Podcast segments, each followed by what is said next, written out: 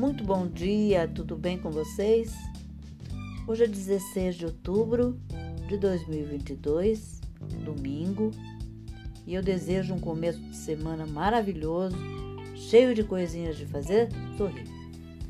A sugestão para hoje, nesse domingo chuvoso, é um carpaccio de abobrinha com molho de mostarda.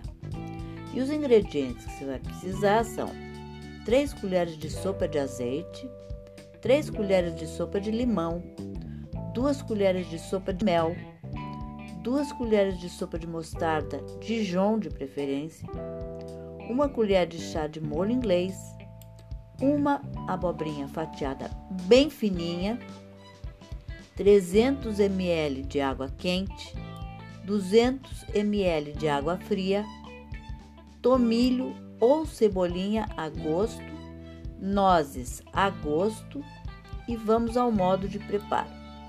Em um pote com tampa, misture o azeite, o limão, o mel, a mostarda e o molho inglês. Tampe e chacoalhe para misturar bem. Reserve.